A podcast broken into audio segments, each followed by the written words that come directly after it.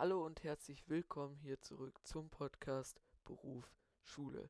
In diesem Podcast werde ich euch innerhalb der nächsten drei Folgen drei verschiedene Berufe rund um das Thema Schule vorstellen. Heute in der ersten Folge starten wir mit dem Beruf eines Grundschullehrers. Dazu gehört dann einmal, was muss man alles mitbringen, beziehungsweise was muss man alles studieren, um Grundschullehrer zu werden. Sowas wie zum Beispiel der Notendurchschnitt, also die Zulassungsbeschränkung, der Bachelor, der Master und das alles erfahrt ihr nach dem Intro.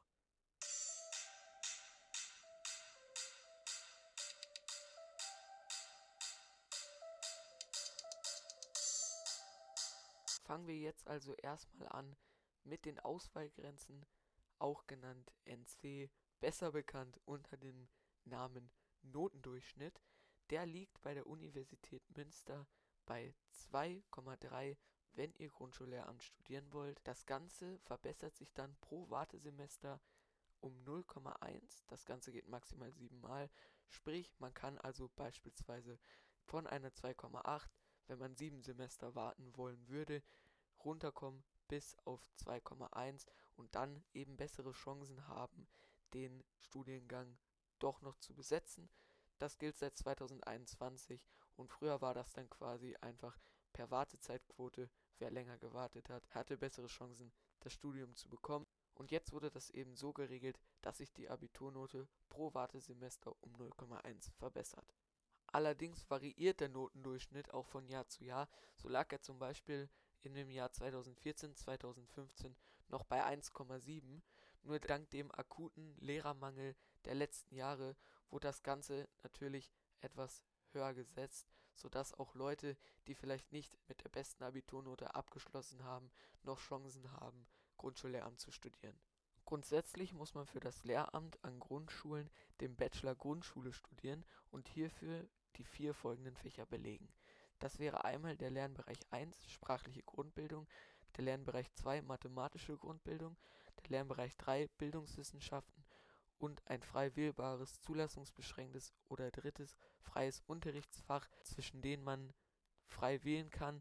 Das dritte Unterrichtsfach könnte also zum Beispiel sein Englisch, evangelische Religionslehre, islamische Religionslehre, katholische Religionslehre, Kunst, Lernbereich Natur- und Gesellschaftswissenschaften, Musik und Sport. Allerdings muss man für manche Fächer noch eine Eignungsprüfung ablegen oder zum Beispiel bei dem Fach Kunst muss man zugelassen werden durch die Kunstakademie in Münster und bei Sport wird zum Beispiel eine Eignungsprüfung erforderlich sein. Das Lehramtsstudium in NRW umfasst insgesamt zehn Semester, das ist die Regelstudienzeit.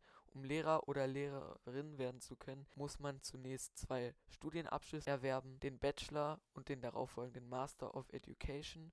Der Bachelorstudiengang umfasst sechs Semester, das sind drei Studienjahre, und der Masterstudiengang umfasst vier Semester, also zwei Studienjahre. Anschließend an dieses universitäre Studium schließen sich dann 18 Monate Vorbereitungsdienst, das ist das, was man unter einem Referendariat versteht, an. Dann damit kann man dann mit dem Staatsexamen zum Lehreramt abschließen.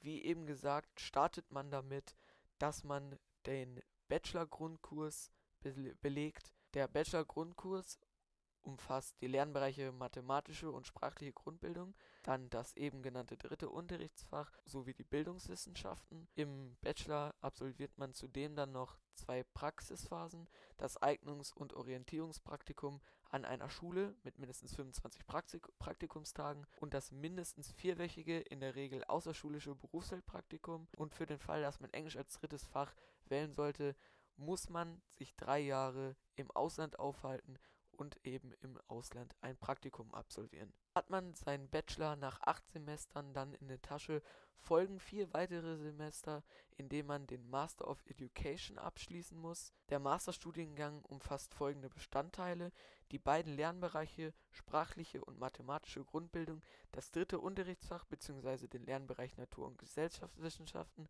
und eine Vertiefung in einem der drei Bereiche. Hierzu kommen die Bildungswissenschaften, ein Studienanteil Deutsch für Schülerinnen und Schüler mit Zuwanderungsgeschichte sowie das Praxissemester. Der erfolgreiche Abschluss des Masters of Education ist dann die Voraussetzung, damit man ein Referendariat beginnen kann. Hat man dann auch noch den Master of Education abgeschlossen, ist der nächste Schritt auf dem Weg in den Schuldienst der 18-monatige Vorbereitungsdienst. Das ist eben das, was auch Referendariat genannt wird. Diesen absolviert man dann in Zentren für schulpraktische Lehrerausbildung und den Ausbildungsschulen. Das Referendariat schließt man dann mit dem Staatsexamen bzw. dem zweiten Staatsexamen ab und mit dieser Staatsprüfung ist man dann befähigt, als Lehrer oder Lehrerin an einer öffentlichen Schule tätig zu werden. Ich selber habe ja schon mal ein zweiwöchiges Praktikum an einer Grundschule absolviert und möchte jetzt einmal gerne erzählen, was ich in diesen zwei Wochen erlebt habe und warum ich glaube, dass es noch ein paar weitere Stolpersteine auf dem Weg zum Grundschullehrer gibt. Denn wenn man Grundschullehramt studieren will, muss man sich natürlich bewusst sein, dass sehr, sehr, sehr viele kleine Kinder den ganzen Tag um einen herumstehen und einen ankreischen und anmaulen.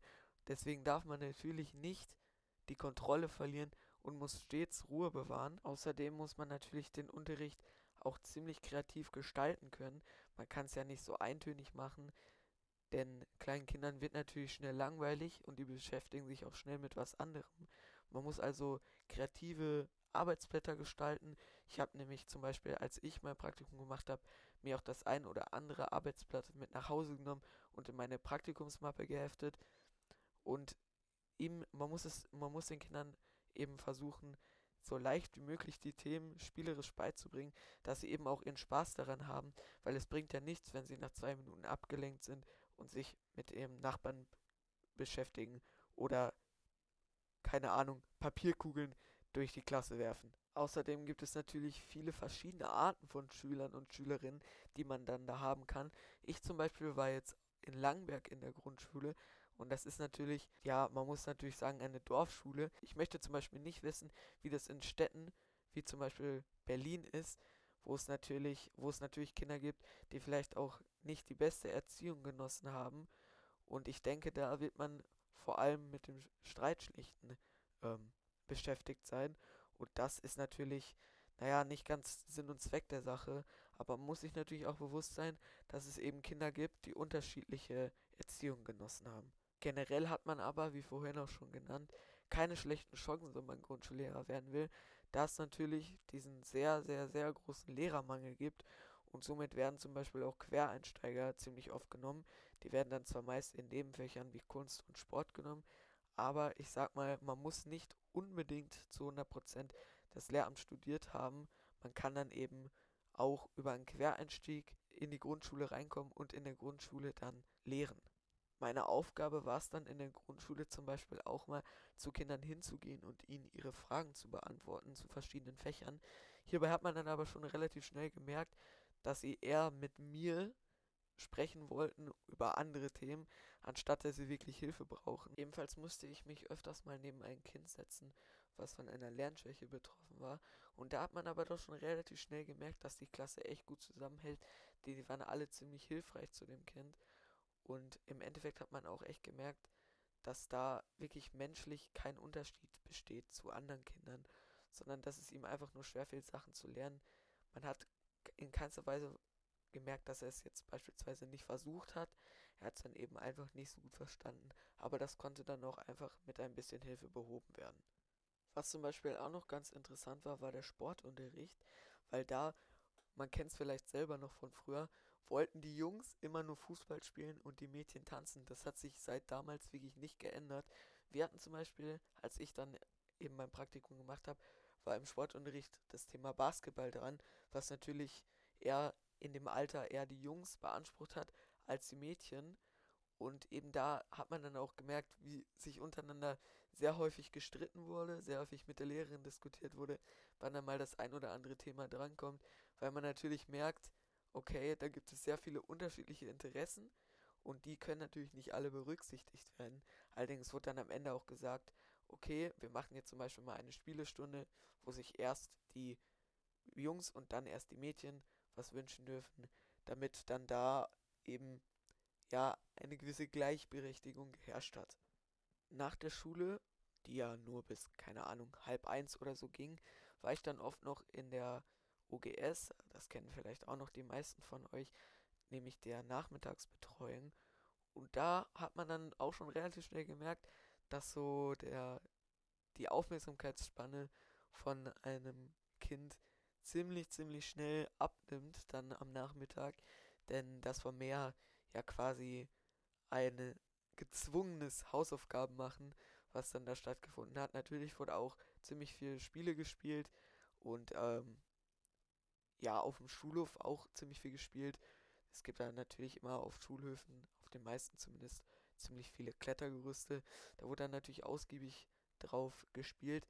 Aber als es dann eben in Richtung Hausaufgaben machen ging, hat man schon gemerkt, dass die, Aufmerk auch dass die Aufmerksamkeitsspanne von den meisten Kindern da dann wirklich die, seine Grenzen gefunden hat. Ähm, aber mit ein bisschen Hilfe und wenn dann dann natürlich jemand Neues ist, der dann ja quasi näher am Alter der Kinder dran ist, also zu dem man dann quasi aufsieht, dann ist natürlich, vor allem wenn derjenige dann noch sagt, okay, mach doch jetzt mal deine Hausaufgaben, da ist natürlich da die Motivation viel höher zu zeigen, was man vielleicht schon gelernt hat. Und da ist natürlich dann die Motivation höher, die Hausaufgaben dann wirklich zu machen. Abschließend kann man auf jeden Fall sagen, dass mir das Praktikum in der Grundschule sehr viel Spaß gemacht hat. Die meisten Schülerinnen und Schüler gehen jetzt sogar aufs Rats 2, die sehe ich morgens noch ziemlich oft im Bus. Ich war nämlich, das habe ich vielleicht gar nicht erwähnt, sollte ich, hätte ich vielleicht mal am Anfang machen sollen.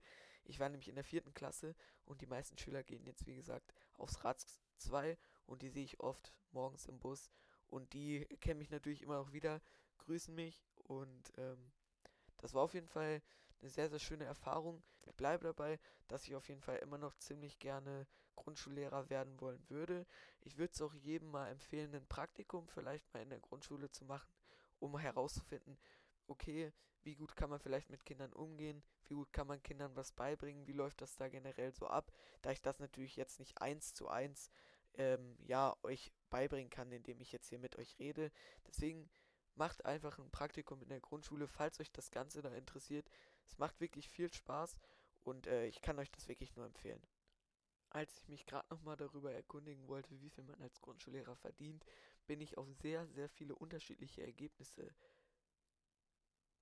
gestoßen. Ich habe zum Beispiel auf YouTube mir ein Video von Lehrer Schmidt angeguckt, den dürften wir alle kennen. Der hat ein Video vor vier Jahren veröffentlicht, wie viel ein Lehrer überhaupt verdient. Das kann ich euch ans Herz legen, euch das anzugucken. Er erklärt da quasi, dass es einmal unterschieden wird in verbeamter und angestellter Lehrer, wobei der verbeamtete Lehrer eine ganze Menge mehr Geld verdient. Und dann habe ich mir noch ein Video von Torben Platzer angeguckt, der in seinem Video erklärt hat, dass man selbst im Referendariat schon 1500 Euro pro Monat verdient und das Ganze steigt dann über die Jahre, nämlich je älter man wird. So beträgt das Einstiegsgehalt am Anfang 3700 Euro und der maximale Verdienst liegt bei ca. 5766 Euro, wenn man verbeamtet ist. Wenn man nicht verbeamtet ist, ist das Ganze eben nochmal ein Stückchen weniger. Ich hoffe, ich konnte euch jetzt erstmal einen guten Überblick über das Grundschullehramtsstudium geben. Verzeiht mir, falls ich nicht, vielleicht nicht so frei gesprochen habe. Ich habe natürlich auch ab und zu auf meinen Monitor geguckt, der, äh, wo eben die Seiten von der Universität Münster drauf waren, äh, wie viel man beispielsweise jetzt, wie lange man studieren muss und welchen Notendurchschnitt man haben muss. Ich hoffe, es hat euch trotzdem gefallen. Wenn ja, weiß ich nicht. Ich glaube, man kann auf Spotify eine positive Bewertung da lassen. Ich habe Spotify selber nicht. Macht das gerne, folgt dem Rats-Talk-Kanal. Und da würde ich sagen, hören wir uns beim nächsten Mal wieder, wenn es wieder heißt Beruf Schule.